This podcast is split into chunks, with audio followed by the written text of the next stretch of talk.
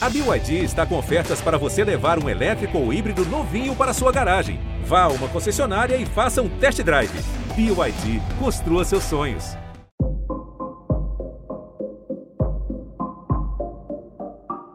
Ser ou não ser fiel? Eis a questão. O conceito de fidelidade tem significados diferentes para cada pessoa.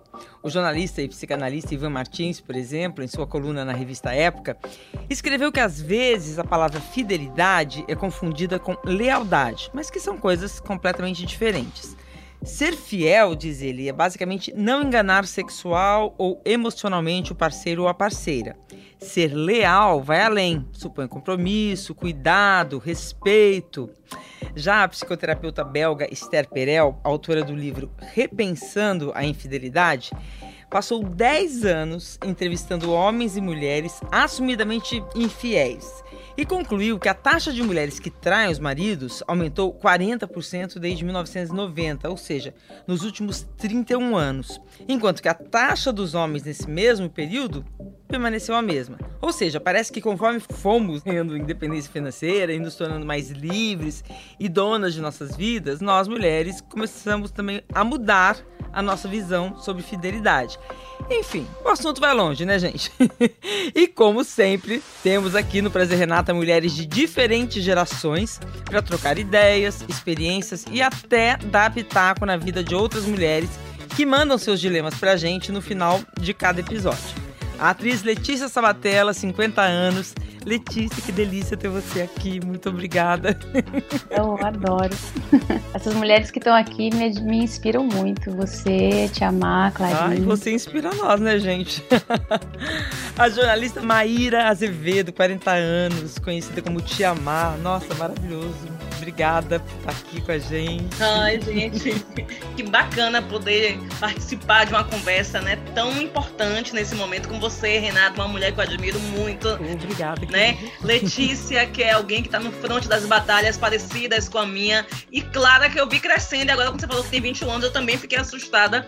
Porque eu lembro dela sempre uma criança. Deve ser horrível. Porque todo mundo deve olhar para ela e sempre achar ela fofinha, com vontade de dar um apertozinho na bochecha. Não, ela já deve estar tá chocada aqui comigo. Porque assim, eu preciso desconstruir, né? A Clara que eu entrevistei quando tinha 9 anos. E a Clara que tá aqui, uma mulher de 21. Pois é, gente. A nossa caçula é. aqui, Clara Castanho 21 anos e não mais 9 aninhos quando eu te conheci. Né, Clara? Seja muito bem-vinda. Pois é, gente, eu sendo a representante da geração. É, todo mundo fala que eu sou da geração Z. Eu me considero millennium, porque na minha cabeça eu sou millennium, mas eu sou geração Z. É, e ouvir vocês falarem, vocês são grandes figuras que, que, cresci, que eu cresci ouvindo e absorvendo o que era é, relevante ou que eu considerava o que eu acreditava e que fazia sentido com o que eu pensava. Então, tá nessa conversa, eu sei que eu vou ouvir muito mais do que falar. Vai nada, claro. Você vai ensinar muito a gente. A gente aprende com as novas gerações. A ideia aqui é isso mesmo. Uma mulher troca experiência com a outra a respeito da sua geração. Enfim, o prazer, Renata, está começando. E eu já queria começar, gente, colocando na roda um dado de uma pesquisa divulgada no site da BBC Brasil, que fala o seguinte: 70% das pessoas não discutem com os parceiros ou parceiras o que consideram exatamente uma traição. Isso é falado, combinado no relacionamento de vocês, ou como na maior parte das vezes é uma coisa que já está implícita de alguma maneira? Clarinha já declarou, se ela quiser começar, começar pelas mais novas, já declarou bravamente, foi na internet, falou: Eu sou. Como é que é? Eu fui corna. Gente, por? Quem deixou, quem deixou o celular na mão da menina de 18 anos? É isso que eu pergunto. Por que, que eu resolvi gravar isso? Bom, eu vim de uma família muito tradicional. Então, toda a ideia de monogamia, de traição, foi a ideia muito padrão do que a gente vê há mais de 30 anos. Eu acho que traição sempre foi uma coisa muito óbvia. É um envolvimento, seja físico ou emocional, com uma outra pessoa. E eu vejo que a minha geração ela é muito mais aberta em relação a isso. É, mas é que eu queria entender assim, na hora que começa um relacionamento, eu queria saber das três. Combina-se, ó, não, é o seguinte, você é meu único parceiro, você é minha única parceira, ou fica uma coisa implícita de que é? Eu acredito que, pelo menos do que eu vi e, e, ouvi das pessoas falando à minha volta, é uma coisa muito mais quando é uma relação aberta ou uma relação que envolve mais de uma pessoa, mais de duas pessoas no caso, é, o acordo acontecer quando é uma coisa aberta. Quando você já entra imaginando na monogamia básica ou padrão tradicional, você já meio que entra nessa subentendido. Eu acho que a conversa rola realmente entre as pessoas que querem estabelecer novos padrões ou novos é, direcionamentos para essa relação.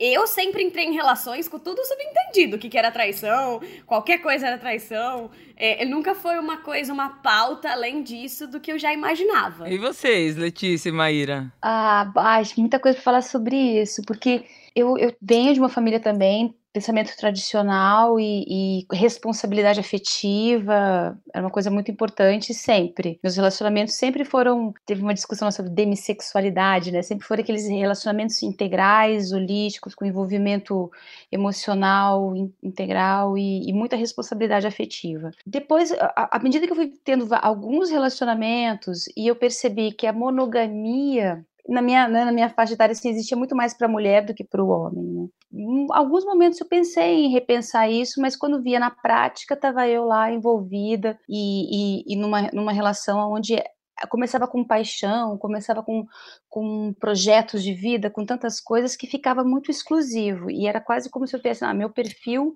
é de uma pessoa que precisa de um relacionamento exclusivo, porque sempre foi muito inteiro e sempre foi muito intenso. Mas eu comecei a rever um pouco, à medida que eu fui, fui me fortalecendo nessa autossuficiência, sabe, de me sentir mais, é, mais livre, e eu consigo distinguir mesmo o que, que é uma traição, o que, que é leal, o que, que é fidelidade, o que, que é lealdade, né? Uhum. Hoje em dia, com 50 anos, onde eu não tenho um filho para criar, para levar até a faculdade, um projeto de família tradicional para ser desenvolvida, eu tenho isso muito mais, muito mais solto e, e, livre e compreendo um pouco de uma outra maneira, sabe? Sem essa, sem essa, sem essa necessidade, sabe? Da, exclusividade. É, tem menos necessidade, assim, tem menos compromisso, né, da família, né, da formação da família, e pode se permitir a viver uma emoção que aparecer, né? Eu, é, eu sinto, eu sinto isso muito, não vejo isso como traição.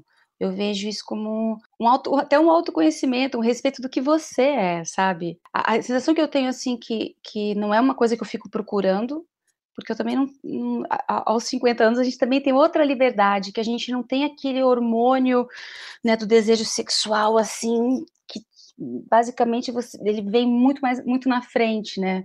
Ele existe com as reposições, com tudo que a gente tem né, de, de práticas, assim, né? Porque eu, eu já estou no período do climatério, né, entrando na menopausa, fazendo uma reposição hormonal que me permite ter tudo, tudo se, se manter ali mas eu senti assim, cara, mas é um alívio também você poder ter um pouquinho mais de né, tranquilidade para lidar com esses hormônios. É, pensar mais racionalmente. É. Porque antes era assim, eu, nossa, é uma Santa Teresa d'Ávila, assim, flaft, flaft, flaft, flaft, né, fidelidade.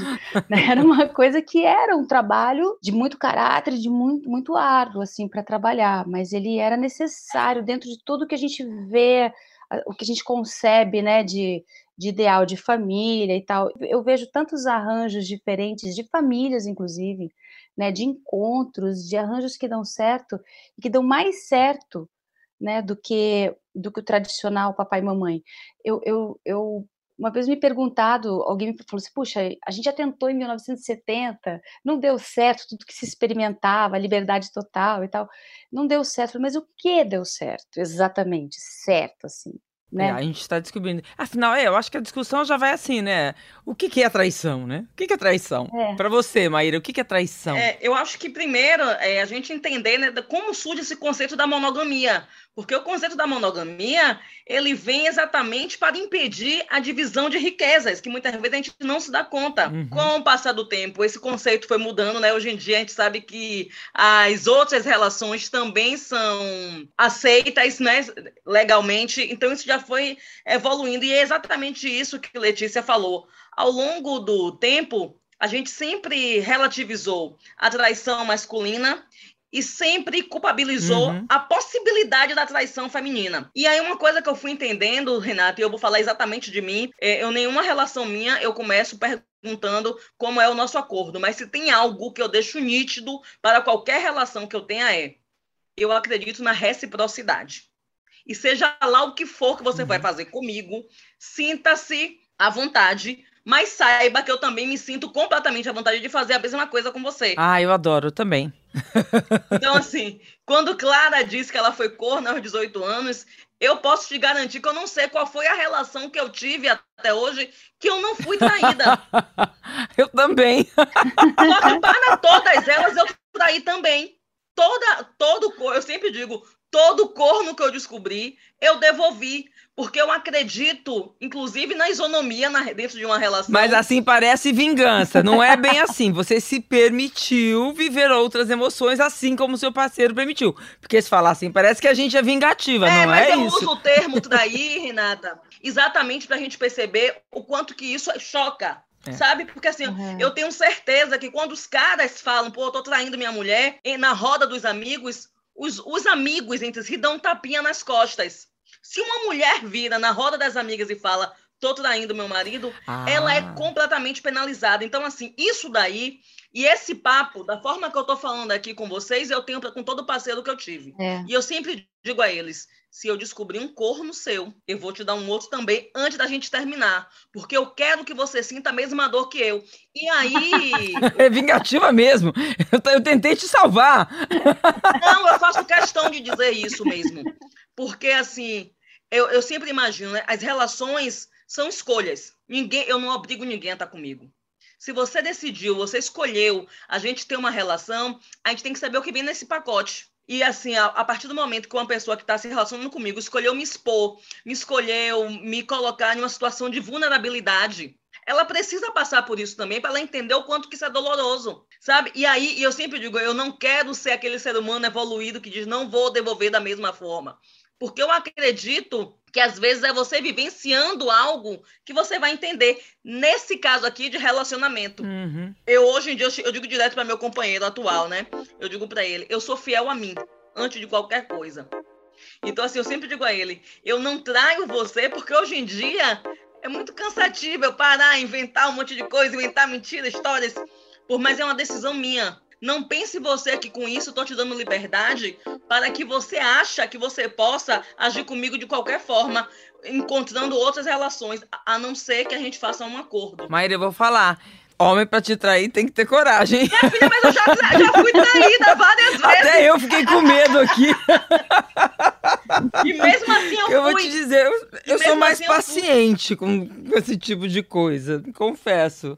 Eu acho que eu já traí, não vou mentir, e já fui traída muitas vezes também, entendeu? E eu acho que conforme o, o, a vida vai passando, a gente vai colecionando essas experiências aí. Clara, você tá assustada? Nada, menina. Tô anotando as dicas aqui, como é que lida com o que vier pela frente. Tô aqui prestando bem atenção para lidar a partir de agora, porque lá Clara é de 14 anos. 14 anos, né, gente? Tinha nem o que tá fazendo naquele momento. Mas foi um desespero, uma dor, uma coisa. Não, mas dói sempre, né, gente? Não, mas é também 14 anos, você acha que tudo.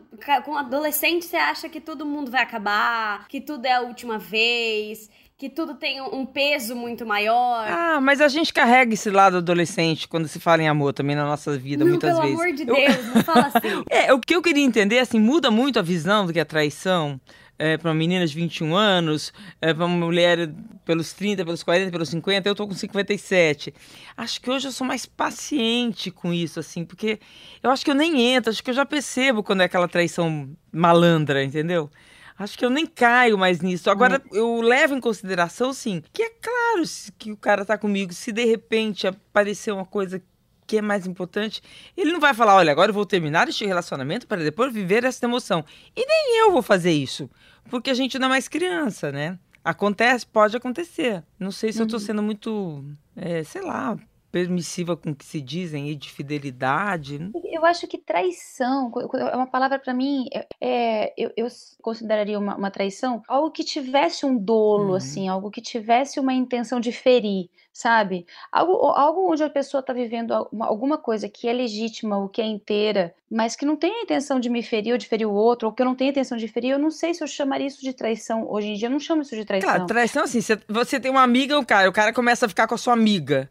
É, tem isso é relações é feio, que têm uma né? perversidade em fazer isso. Isso é perversidade, tem, é. Tem um dolo Aí eu acho que isso sim, mas eu acho que não tem a ver necessariamente com, com outros arranjos, que eu chamo de arranjo mesmo, sabe? Que pode acontecer na vida de uma pessoa, de você de repente se deparar e você tá envolvida emocionalmente com duas pessoas. É, é isso que eu ia perguntar, é pensar em outra pessoa enquanto se está com seu parceiro, de repente. Isso seria uma infidelidade emocional e vice-versa, né? Eu acho que pensar não, mas você fazer alguma coisa a respeito, sim. Uhum. A gente sentir atração por outra pessoa chega a ser inevitável, incontrolável. Chega a ser não, é.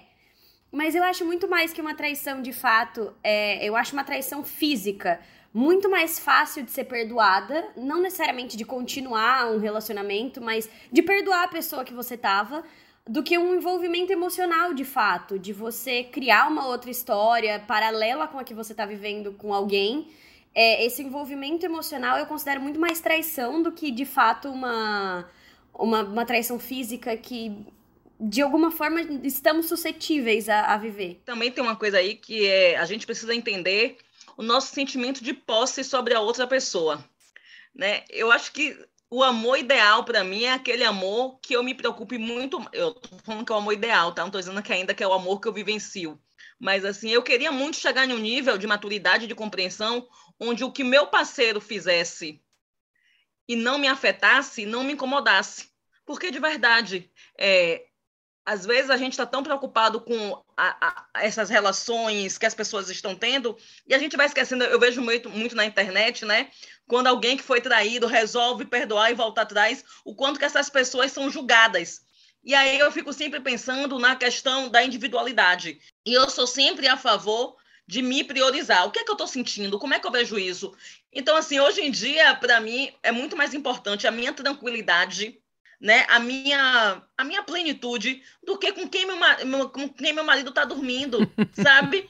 É lógico que eu não estou dizendo para ele que ele vai sair, vai ficar com quem ele quiser, mas de verdade chega um momento da vida que as minhas preocupações são outras. Primeiro que assim, eu já sofri tanto com tanta traição, e aí Clara falou que da mina de 14 anos, eu quero dizer para ela que a gente sempre fica arrasada, sempre mexe demais. A carinha da Clara, desesperada. Ela achou que não ia mais sofrer. É, mas eu acho que também tem uma coisa da expectativa que a gente coloca. E dessas idealizações que a gente faz, porque a gente idealiza aquele amor romântico do príncipe encantado, onde aquela relação vai ser única, onde você vai olhar sempre para seu parceiro como se ele fosse um príncipe encantado, e ele sempre vai te olhar como uma princesa. E aí a gente esquece, né, que a gente vive um mundo real. E eu acho que exatamente isso que a Letícia falou. É, depende muito dos arranjos que são estabelecidos. E como isso te causa, e uma coisa que eu fico pensando, a gente precisa aprender a individualizar as relações. Às vezes, o que me toca, o que me machuca, não machuca outra pessoa. Eu costumo dizer que não existe a forma mais correta, existe o meu jeito de ver. Sabe? Tipo assim, hoje em dia eu tô te dizendo, tem dia que eu digo para meu marido, eu digo, menino, pelo amor de Deus, saia de minha frente. Algo que eu não diria há uns 10 anos atrás. Eu iria achar que eu tinha que estar com ele o tempo todo. E hoje em dia eu reivindico o meu tempo sozinha.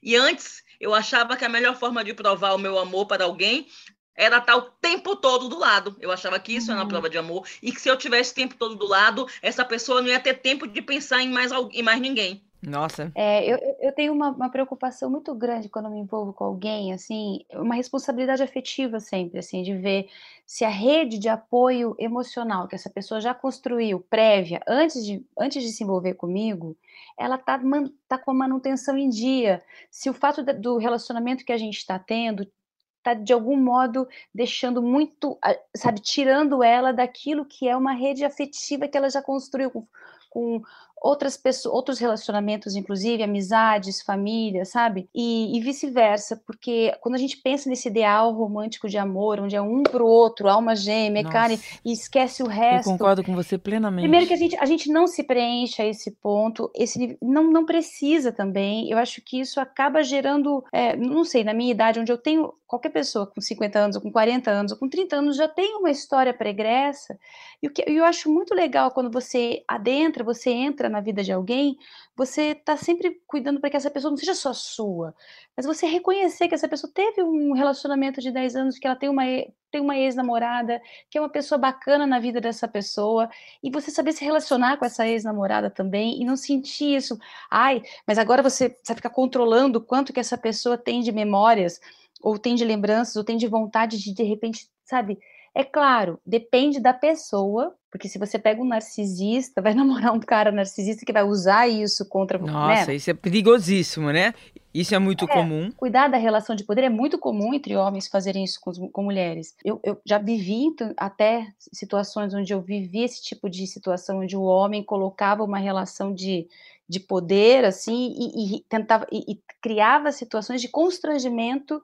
Isso era uma coisa que adoecia, ao mesmo tempo num relacionamento onde eu fiquei isolada de toda a minha rede de apoio afetiva e isso me derrubou muito. Então eu aprendi tanto a não a nunca fazer isso com alguém, assim, a sempre ter essa responsabilidade com os afetos que, que vão sustentar essa pessoa se caso caso eu desapareça, eu morra, ou não esteja, sabe? Eu não, eu não sou algo que possa preencher tudo e toda essa gama de, de, de afetos construídas anteriormente e que são um estofo para né, o equilíbrio dessa pessoa. Então, da mesma maneira, eu, eu tento preservar isso para mim também. É, porque se você não, não, não, não, respeita, não respeitar isso, você também não vai ser respeitada nesse quesito, né? Não vai se respeitar, inclusive. né? É, exatamente. Eu queria fazer uma provocação aqui, né? Assim, é, vocês acham que é possível uma pessoa, assim, tipo minha mãe, né, da geração da minha mãe, fazer sexo, ter relação sexual com a mesma pessoa durante 5, 10, 15, 20, 30, 40, 40, 50 anos, sei lá, né? Porque é uma coisa que não se fala muito, mas é claro que a gente vai querer, assim como os homens não vão ter uma única parceira a vida toda a partir do momento que se casou, a gente também não. Não. Pelo menos a gente não vai ter vontade disso. Né? O- Esse é um amor muito romântico. Uhum. Desculpa, Clara, se você acredita nisso. tô, tô brincando com Não, ela não, aqui. a fase, a fase de acreditar que o mundo é colorido e ah, eu vou encontrar uma pessoa e ser feliz com ela para todo sempre passou, ainda bem. Ainda bem. Mas eu acho, eu acho que é, durante, com o passar dos anos, querendo ou não, eu saí da adolescência ontem, né, gente? Mas assim, é, eu já vejo que meu ponto de vista em relação a muitas coisas já mudou. Principalmente por eu conviver com pessoas muito mais velhas que eu. Então, essa coisa do, do envolvimento de ser honesto e falar: olha, não tá rolando mais. É muito raro acontecer. Então, tende a, a relações de muitos anos caírem nessa cilada ou nessa armadilha ou nesse acontecimento simplesmente de rolar. é, é, acabou, acabou a paixão, acabou a atração, acabou o tesão, o que quer que seja. E a pessoa não saber lidar com isso. A pessoa querer manter aquela relação porque é cômodo, ou porque é real, ou porque a, a vida daquelas pessoas está ligada há muito tempo e não, não tem um, um ponto de fuga. Mas você não sente mais o que você sentia pela pessoa. É, o amor se transforma, eu ouço muito isso.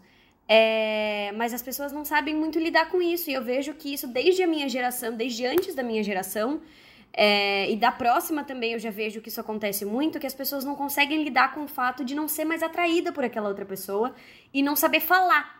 E não saber encerrar o ciclo e falar, eu não consigo mais fazer nada com você. E aí cai na ideia do- da infidelidade, qualquer que seja o acordo entre essas pessoas, se é que existe um acordo. Nossa, se eu soubesse isso na sua idade, eu, eu teria sido bem mais feliz nos finais dos meus relacionamentos, Clara.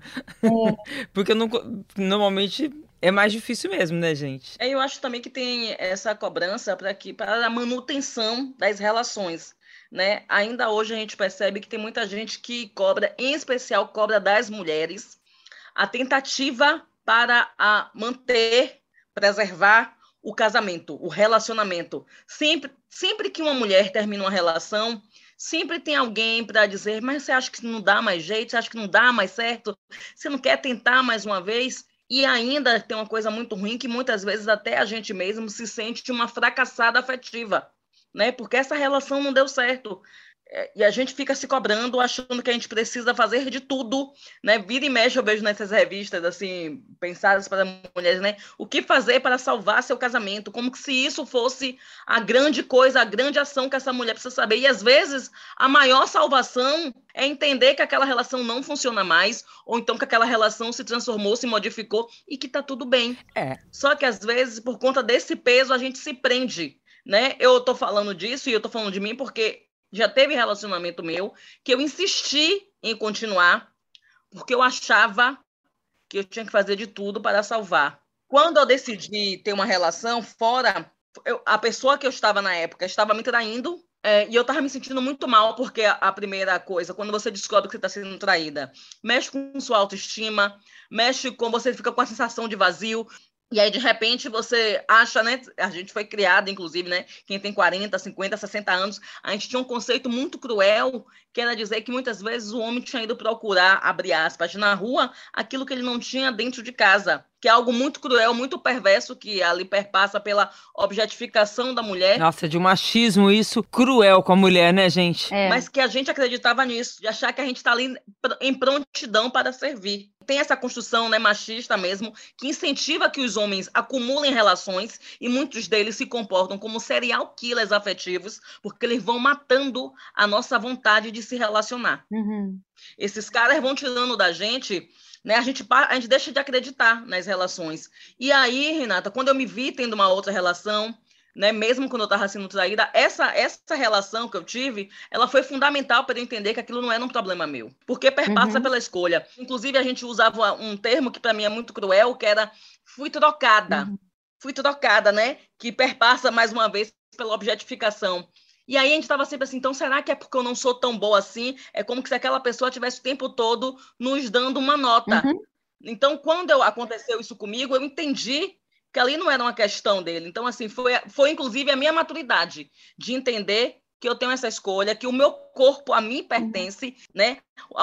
Eu escolho com quem eu vou me deitar. É, isso para a mulher é muito importante, porque o homem tem isso. O homem não precisa dessa terapia de liberação, porque ele socialmente ele não vai ser julgado nem nem a consciência dele, o grilo falante dele não vai julgá-lo como nos julga, né? Como a Nossa Senhora e o Jesus na cruz nos julgam o tempo inteiro a respeito disso, né? O patriarcado julga muito as mulheres. Essa liberação mental que aconteceu comigo, assim, na maturidade, assim, né, nesse momento, ela, ela é da ordem de algo que é como sair do armário, sabe? Para uma mulher. Assim, é como eu pegar e poder. É como se eu assumisse é, uma sexualidade que pudesse ser exercida de acordo com o que é a Letícia, não um cargo, esposa, namorada, não algo que se ocupe socialmente, mas o que é a Letícia? E se eu for uma ninfomaníaca, e se eu for. E, e tudo bem, sabe? Tudo bem se eu for outra coisa, se eu tiver desejos, tudo bem, sabe? Porque a tendência da minha geração de mulheres, assim, é, é, justamente isso, é levar porrada, é aguentar calada, é aguentar, é, é, buscar culpa sempre em si, modos de você, então, porque você, o desejo parece que é da mulher de manter a estrutura do casamento. É porque o desejo masculino é muito mais respeitado por várias mulheres, né, do que a mulher. A, a mulher não, não é permitido desejar uh, uma pessoa que não seja seu parceiro, né? Uhum.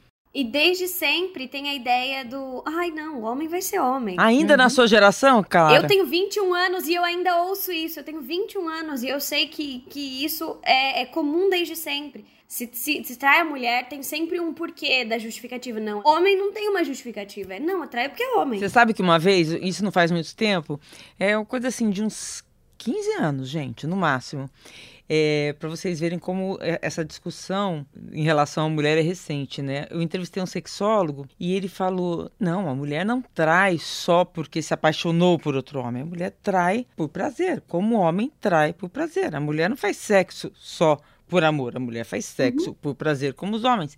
Isso, coisa de 10, 15 anos atrás, gente, foi revolucionário. Nossa, é, colocar isso no Fantástico. Que ousadia falar que a mulher transa, tem relação sexual por puro prazer. Então, assim, imagina quanto a gente está vindo nessa luta, né, de de expor nosso desejo, né? uhum. né? É, eu, eu, lembro uma vez quando eu estava comentando com uma amiga minha, não, quando eu quero fazer só sexo, ela, hein? Nunca imaginei você, Letícia, falando isso. Só sexo, às vezes eu quero só sexo. Mesmo. Assim, pode ser, né? É, é, era uma coisa que era assustadora, assim. Até eu falei, nossa, eu falei isso mesmo, falei isso mesmo. Experimenta é falar isso para homem da nossa geração mais velha, alguns mais conservadores. Eles também vão ter essa reação. Como assim? Fazer sexo por sexo? Como se isso ah, fosse. brocha. brocha. O cara, Opa, é, o cara fala, eu, tô, tô só, de, só sexo. É mesmo? Então, só quer só. Os caras é muito difícil. Pra tua geração, claro, você chegar e falar, não, eu quero só sexo, não é por amor. Também vai ser assustador? Ou é mais comum? Não. Não, eu, eu acredito que ainda existam parcelas que, que considerem isso assustador, mas eu acho que principalmente no meio que a gente vive, é, existe uma, uma pseudo-liberdade de falar sobre vontade. Ainda é uma, uma, uma, liberdade meio mascarada, que as pessoas ainda condenam muito. Eu acho que a liberdade feminina ela é muito condenável para as pessoas. As pessoas se sentem no direito de, de, de condenar qualquer coisa que a mulher disser que ela tem vontade. Porque é isso, por eu ter vindo de uma casa muito tradicional, quando você fala abertamente de um assunto que pode ser tabu ou não, você ainda tem que segurar a tocha de falar: não, eu vou ter que bancar a partir do momento que eu disser isso aqui numa mesa de jantar, eu vou ter que segurar isso até o fim dos dias. Então eu vejo que a minha geração já vem mais pronta para segurar o bastão e falar: não, eu quero porque eu quero. É. E, e migrando de sexo para amor, como da água para o vinho, né? amor, é possível amar e amar também, né? No que, não é, no que eu não considero traição, assim. É possível você amar uma pessoa e amar outra pessoa também. E aí? É um arranjo que é possível. Porque a gente Ao mesmo tempo, né? É possível, não é possível. Fala a verdade, é, é possível. possível. É possível. É possível. Você já amou duas pessoas ao mesmo tempo? Sim. Mais de duas. Mais de duas ao mesmo tempo? Sim. E se relacionou com as duas? Sim, é. Sim. E as duas sabiam? Sim. É, poliamor. Sim. Ficaram sabendo, né? Ficou uma coisa de, de se compre compreender, se compreender no fim.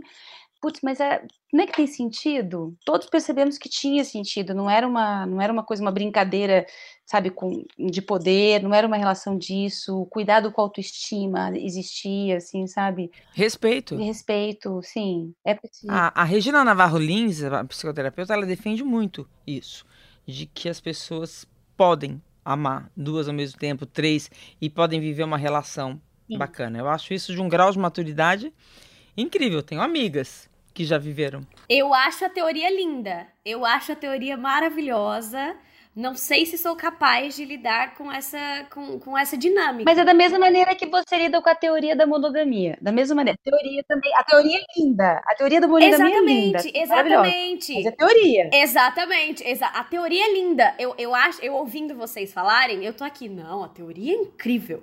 Vou eu botar em prática. Vou eu tentar administrar toda essa maturidade que elas Vai falando. ser monogâmica 30, 40 anos. Não vai. É, e assim, o conceito de monogamia tem muita relação direta né, com a nossa cultura eurocêntrica. Em várias outras culturas, é a coisa mais natural do mundo as pessoas amarem mais de uma pessoa ao mesmo uhum. tempo. E assim, e manter um relacionamento com mais de uma pessoa onde todas saibam é de uma fidelidade, de uma lealdade incrível, né, gente? Sim, sim. Essa ideia de que você ah, tem um relacionamento legal, de repente você se encanta por alguém, aí eu tenho que escolher entre um e outro, aí, eu, eu, aí você, muitas vezes os, os, caras, as mulheres, lá, principalmente os, os caras fazem aquela não posso mais gostar desta pessoa porque eu tenho que gostar agora dessa, ele descarta e, e, apaga, aí fica uma coisa meio louca, assim, meio psicopática, assim, mas cara, você amava essa pessoa até agora, aí de repente, aí não ama mais, não ama mais porque agora tem outra pessoa, agora ela é eleita, então isso isso eu acho mais louco. É, eu tenho um dado interessante aqui que eu queria que vocês comentassem, né? O maior site de relacionamentos extraconjugais, sim, tem um site de relacionamentos que as pessoas entram para se encontrar, só pessoas que estão com um parceiro e querem encontrar outros parceiros, mas continuar com aqueles é mesmos. Casual, eu acho isso uma loucura, né? Esse, esse site de relacionamento extraconjugal, Ashley Madison, divulgou que em 2020, ano da, da, ano em que a pandemia foi mais intensa, né? Teve 5 milhões e meio de novos registros, ou seja, uma média de 15.200 pessoas ingressando diariamente no site. Pessoas em relacionamento procurando novas emoções. Olha só. É, é um dado impressionante, né? Isso é mulher e homem, né, gente? Entrar em site assim, isso que eu nunca fiz, não. Nem por curiosidade? Eu, eu tenho a desculpa da curiosidade jornalística, é claro que eu não me apresento. Mas eu vejo tudo. Tá fazendo um estudo sobre o assunto. É, eu acho que, principalmente nesse período tempo que as pessoas ficaram em casa e tiveram que conviver mais tempo com o parceiro, eu acho que você descobre que você quer outras coisas. E eu acho que essa dinâmica aconteceu. A gente viu muitos relacionamentos acabarem também nesse período, né? Hum. As pessoas entenderem que elas não conseguem conviver. É, mas o que eu acho maluco é assim, ao mesmo tempo que a gente vê pessoas procurando, pessoas mantendo seu relacionamento e procurando outras pessoas, elas acham essa coisa de você amar duas pessoas ao mesmo tempo um absurdo. Criticam quando vem. Existe uma, uma hipocrisia da sociedade em relação a isso, né? É que quando é fora de casa, quando é fora de casa é mais fácil de falar, né? Quando não é com a gente, quando não é, é a gente que tá sentindo na pele, é mais fácil de comentar. Eu vejo por mim. Eu, eu vejo as pessoas falando, eu falo, ai, gente, que absurdo. Dois minutos depois, aquela autocobrança de falar, o que, que eu tenho a ver com isso, gente? Como é que eu vou saber o que essa pessoa tá sentindo, o que é que essa pessoa acha certo ou deixa de achar certo?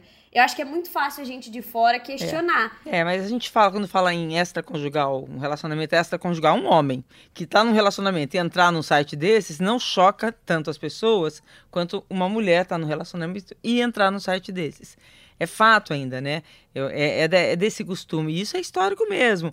A Maíra deu uma aula aí pra gente, mas eu queria lembrar, Maíra, imagina que a, a mulher na década de 70 ela só desquitava, né? Aí ela começou, quando veio o divórcio, no início dos anos 80, você podia divorciar, mais uma vez só. Qual o sentido disso, né? Então, a nós, a gente vem de uma cultura que não é permitido desistir de uma paixão e entrar em outra, como o homem faz, né? Viver novas paixões, viver novas emoções, né? É, é claro que isso está mudando muito e eu, eu acho importante quando a gente fica conversando sobre esses assuntos que leva as pessoas a entender que elas têm esse direito. Eu acho muito perigoso, eu vejo assim, o histórico de mulheres da minha família, pessoas maravilhosas que também que tiver, foram condenadas, eu chamo de condenação, né, condenadas a esse pensamento de que elas tinham que viver esse casamento exclusivamente dos 14 até os 80 anos, né, por hum. exemplo. E eu vejo danos emocionais, danos psicológicos, de autoestima, de realização imensos, irreversíveis. Então, eu me preocupo muito com esse, essa idealização do casamento, a idealização do amor romântico, a expectativa absurda do homem como se ele fosse um deus, né, invertido nessa ideia de um deus homem, né, de um deus masculino, a gente trazer o homem para ser deus, assim. Eu acho isso absolutamente nocivo, luto contra isso, rompida completamente com esse raciocínio patriarcal, assim, tipo, visceralmente, mas sem ponderação eu tô. Quanto tempo você levou na sua vida para chegar nesse pensamento? Porque eu gosto de, às vezes, fazer essa pergunta, porque às vezes as pessoas ouvem e falam, nossa, mas eu penso tão diferente. Elas não entendem que é uma construção de uma vida, é. né? Eu, eu passei por muitas coisas, por muitas é, somatizações, muitas doenças físicas, muitas que foram é, curadas a partir de terapia, a partir de, de autoconhecimento. Meus 20 anos foram, foram mais tensos do que são meus 50, nesse sentido, sabe? Acho que poder ter uma profissão, poder exercer esse espaço fora, conhecer outras pessoas, passar por situações é, onde, onde eu de empoderamento, né? A construção do empoderamento. Isso me permitiu poder hoje ter uma tranquilidade e uma expectativa menor em relação ao que o outro tem para preencher emocionalmente em mim. Imagina, ele nunca vai conseguir dar conta de mim. nunca. É, isso é, é isso é real, eu não posso exigir isso dele. Também eu tenho que perceber o meu tamanho. O buraco aqui emocional pode ser imenso, então eu tenho que preencher comigo mesma, com a minha realização. Eu tenho que dar conta de mim. Dessa maneira, eu permito ao outro também dar conta de si. Quero, quero ser uma parceira na vida para ajudar que ele seja feliz, seja melhor, que sabe que ele também tenha essa força, autoestima no lugar. Eu quero isso. Isso é lealdade. Essa relação é o que eu quero, sabe? Você, Maíra, eu gostei do sorriso. Maíra estava ouvindo. É, não, porque Letícia vai falando e a gente vai se reconhecendo, mas também eu estava aqui pensando, né, o quanto que nós somos privilegiadas. Nós somos mulheres que temos autonomia, nós temos uma independência financeira que também possibilita que muitas vezes a gente possa romper com é, relacionamentos que são adoecedores. E a gente está falando aqui de um lugar que muito confortável. Muito confortável, exatamente. Eu fui compreendendo que todas as vezes que eu pude sair de uma relação é porque eu tinha condições de bancar e de bancar exatamente financeiramente. E falar desse lugar é um lugar extremamente privilegiado. É sabe? Então, assim, e eu, e eu ainda tenho, preciso fazer esse recorte, né, racial, que eu sou uma mulher preta, e as pessoas sempre dizem que eu falo muito sobre isso, mas falar sobre isso é, é importante, porque eu sou uma mulher preta, gorda, nordestina, então eu sou o quadro, a cara e o corpo das mulheres que vivem em estado de solidão afetiva. Exato. Então, quando eu posso chegar e dizer e bancar que eu não quero mais viver nessa relação e que eu posso abrir mão de estar em uma relação, é um lugar que sai dessa curva. Porque tem muitas mulheres que seguem, que continuam relacionamentos onde esse cara tem milhares de outras relações, mas que ela não pode se dar o direito né, de, viver livremente, de viver livremente seus desejos, suas vontades, porque ela depende daquele cara, inclusive para viver. Então eu fico assim imaginando quantas vezes alguém se calou deixou de viver uma nova relação, deixou de propor um novo arranjo. Deixou de ser amada de verdade, né? Deixou de ser amada de verdade. E eu sempre digo que cada paixão é uma pequena revolução, porque quando você está amando, você faz grandes mudanças, exatamente porque ela não tinha alternativa.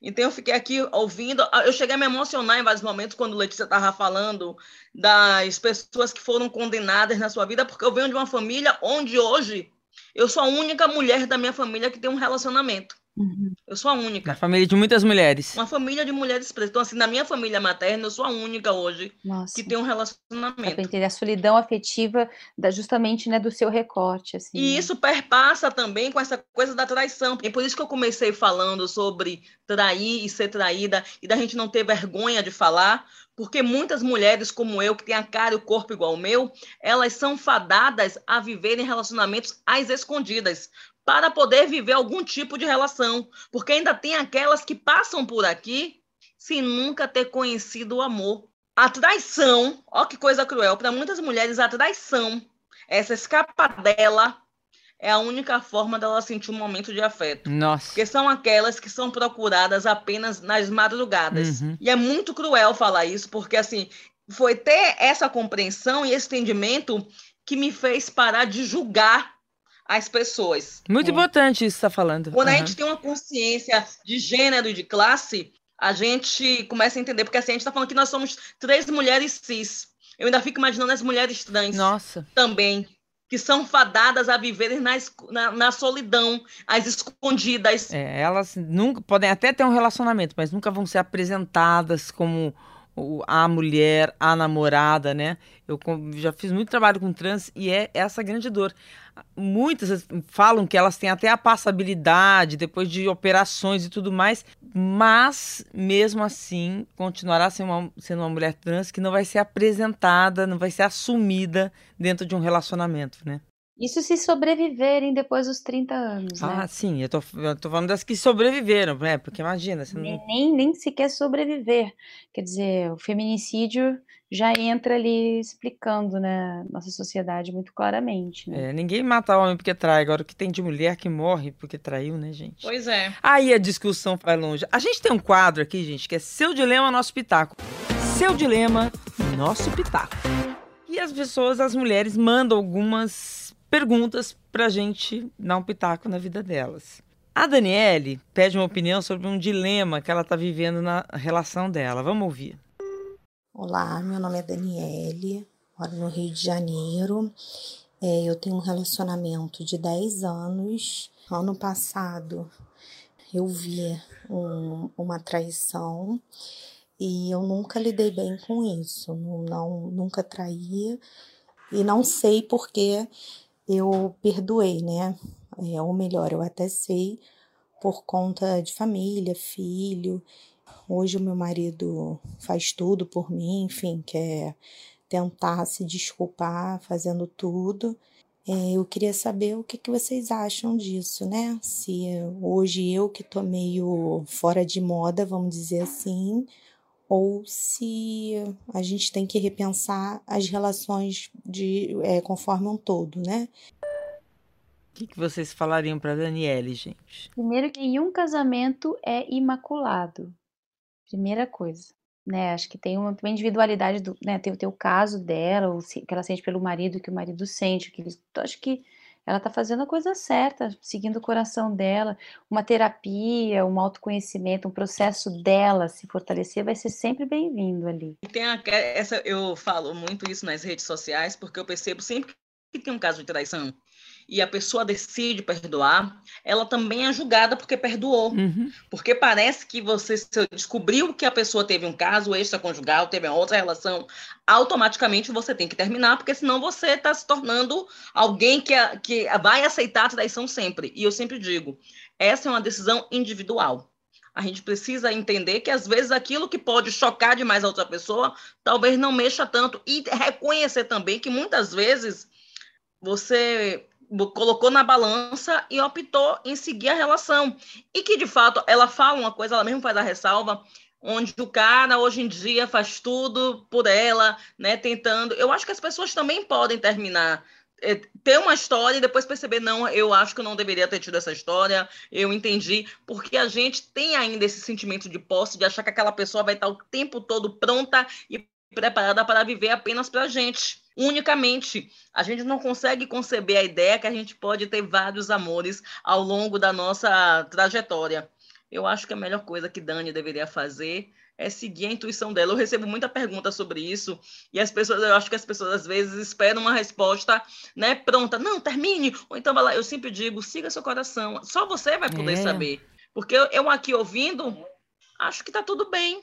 Se tá bem, tá tudo bem. Eu acho que você não pode se manter em uma relação abusiva, em uma relação tóxica, porque assim tem pessoas que traem e faz você ainda enlouquecer, faz você achar que você está perdendo a sua sanidade, né? Vai tirando a sua autoestima, vai mexendo como um todo. São as pessoas que são abusivas, que são tóxicas, que são narcisistas, que elas querem te adoecer. E tem as pessoas que estão ao longo da vida descobrindo. E você pode descobrir afeto das melhores. Tanto que eu sempre digo para as pessoas, né? Não tem nada que você faça que vai evitar que seu parceiro, sua parceira se interesse por outra pessoa. Porque interesses, amores, afinidades podem surgir às vezes, num piscar de olhos. É. Agora, como vocês vão desenvolver essa relação a partir dessa descoberta vai ser sempre uma decisão de cada pessoa. E que eu digo de cada pessoa, porque às vezes o casal, no casal, um pode ter uma opinião e o outro não. E se cada um tiver sua opinião, a melhor coisa é fazer cada um ir para seu canto. E talvez esquecer um pouco do julgamento dos outros do redor, né? É, porque isso machuca muito. E perdoar faz tão bem também pra gente, né? eu acho que cada um sabe onde, seu, onde o calo aperta, e eu tenho a impressão de que é, é, é, a preocupação dessa, principalmente dessas mulheres que perdoam a traição, é uma preocupação de principalmente família. De ah, não, você perdoou? Agora você é, tem que aceitar verdade. qualquer coisa. Você tem que aceitar ele te tratar de qualquer forma, você tem que é, aceitar qualquer realidade. E é difícil para essa mulher lidar com isso, mesmo que ela fale que tem um ano que aconteceu, eu acho que é uma ferida para ela, porque ela pode ter, falado, ter, ter seguido a intuição ou seguido é, a, a sensação e o sentimento dela, mas o que ela encara por ter perdoado essa traição, eu acho que deve doer muito mais para ela do que a traição em si. O, o ambiente que ela tem que lidar por ter perdoado deve doer muito mais. Porque tem uma cobrança muito cruel com as mulheres, que é assim, a mulher não pode trair mas ela também não pode ser traída, porque quando ela é traída, é como se ela tivesse sido. Ela, ela não foi capaz de manter aquele homem fiel a ela. Então, assim, tem uma coisa muito cruel aí também. Tanto que todo mundo, quando vai contar que foi traída, você sente um peso. Tanto que, ao mesmo tempo, ela é um texto todo de meia-culpa. Ela vai dizendo que já tem mais de um ano, que o cara mudou. Então, assim, ela tem todos os motivos para continuar, mas, ao mesmo tempo, ela se culpa por ter continuado. Ou seja, a gente, quando é mulher, a gente é julgada por qualquer decisão que a gente tome. É, fica aí, Daniele, essa reflexão aí para você. Relaxa. né? Vamos ouvir agora a Nelly. Prazer, Renata. Meu nome é Nelly, eu falo de Taboão da Serra, Grande São Paulo.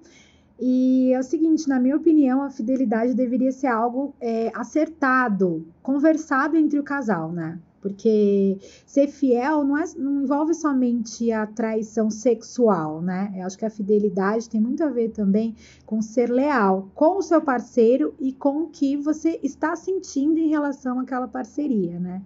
Eu vejo que para o homem a ideia de fidelidade está muito mais ligada à parte sexual do que você ser fiel aos seus princípios, à ideia de estar junto e tudo mais. Acontece isso mesmo? Para o homem é mais difícil aceitar a ideia da fidelidade? acho que é mais difícil para o homem aceitar a ideia da submissão, como é para a mulher. A mulher acaba se submetendo à vontade, ao desejo, aquilo que fará o homem a, a cuidar dela na nossa sociedade, nesse, nessa, nessa visão opressora, patriarcal, assim, né? E o homem, jamais, ele não tem que se submeter ao, ao desejo, ao, ao, limite emocional, né? Do, do que uma outra pessoa, que aquela mulher, principalmente uma mulher, né? Pode ter no nosso, nosso modelo é, machista, né? De, de relacionamento, quando ele se dá assim, eu acho que quando a gente divide, né? Nessa divisão essa coisa da submissão, se submeter a, porque quando eu eu não não vou ter um envolvimento com outra pessoa para não magoar o meu parceiro, né? Teoricamente isso é uma submissão ao a um poder do parceiro, ao desejo do parceiro, ao, a um bem-estar do parceiro. E não é, não é muito possível de se esperar tanto do homem na nossa sociedade. É, tem uma coisa muito cruel que acontece que eu observo, né, na roda dos caras, caras entre aspas, que é os homens incentivando que o outro cara tem um comportamento machista, né? Então assim, você tem que ficar com várias mulheres, você tem que pegar várias. E aquele cara que é muito fiel à sua parceira, que decide ter uma relação ali bacana, de equidade, esse cara é ridicularizado. Então o que eu quero dizer é que muitas vezes o homem vai adotar essa postura de não aceitar, como disse Letícia, de não se submeter, exatamente porque é o que é cobrado dele. Sabe, eu conheço homens que perdoaram traição, que ficaram com mulheres que traíram, mas ele não pode falar sobre isso. Ele não pode admitir isso. Sabe? Enquanto a gente vai lá e fala, ai, amiga, repensei, acho que eu vou continuar, foi só isso. Um homem, ele vai mentir. É. Ele nunca vai assumir que perdoou a traição da mulher mesmo que ele tenha perdoado. É, que também é, uma, é, um, é um peso pro homem, né, gente? É, a gente ainda está generalizando, mas eu já acho que há mudanças, né, Clarinha, na geração de homens também, Eu né? acho, tem um homem de nova geração chegando é. aí, né? É, eu acho que é isso. É, é, eu ouço vocês falando e eu, eu vivo e vejo uma realidade muito diferente. É, que na maioria das vezes ainda existe, é óbvio, não tem como a gente fingir que o mundo é colorido e lindo e perfeito, que ai não, agora a masculinidade tóxica ela não existe mais. Mas ela foi mais diluída. É, o homem, a gente ainda tem um longo caminho pela frente, não vamos generalizar. Mas eu acredito que o homem hoje em dia que perdoa, ele já não é mais tão condenado do que seria na geração do meu pai, por exemplo. Então, é, eu vejo como seria a dinâmica entre os amigos do meu pai se um deles perdoasse uma traição. Seria motivo de chacota eterno. E eu vejo que entre os meus amigos ou o pessoal da minha geração já não é assim. É, mesmo que ele continue ou não nesse relacionamento, é: você tá feliz? É nossa única preocupação, não é mais uma zoação ou, ou uma condenação da decisão. Ai, gente, para encerrar, eu sempre peço assim para as pessoas completarem alguma coisa com a palavra prazer. Então, assim, prazer feminino é? o que é prazer para vocês? Liberdade e amor. Maíra. Autonomia, responsabilidade e poder. Para mim, prazer é isso. Eu me sinto poderosa quando eu gozo. É, gostei. Você, Clara? Bom, prazer é autoconhecimento. É, é entender que você tem os seus limites, os seus lugares, os seus momentos, é se respeitar. Isso é o maior prazer. Ah, gente, adorei. Muito obrigada. Vontade de encontrar vocês numa sala, assim, num, a gente conversar, tomar umas biritas. Vamos, dançar. gente. Tá, só faltou um vinho, né? faltou a birita, gente. Delícia. Muito obrigada. Beijo no coração. Muito obrigada. Beijo, beijo, beijo. Admiro vocês todas, maravilhosas. Prazer Renata é um podcast G1 produzido e editado pelo Fantástico. Está disponível no G1, no Globoplay, no Spotify, no Deezer, no Google Podcasts, no Apple Podcasts e nas principais plataformas de áudio. Apresentação: Renata Ceribelli. Produção musical: Pedro Guedes. Produção: Guilherme Ramalho. Divulgação: Isadora Neumann. Edição: Duda Kunert. Direção: Giovanni Sanfilippo. Espero você no próximo episódio, tá?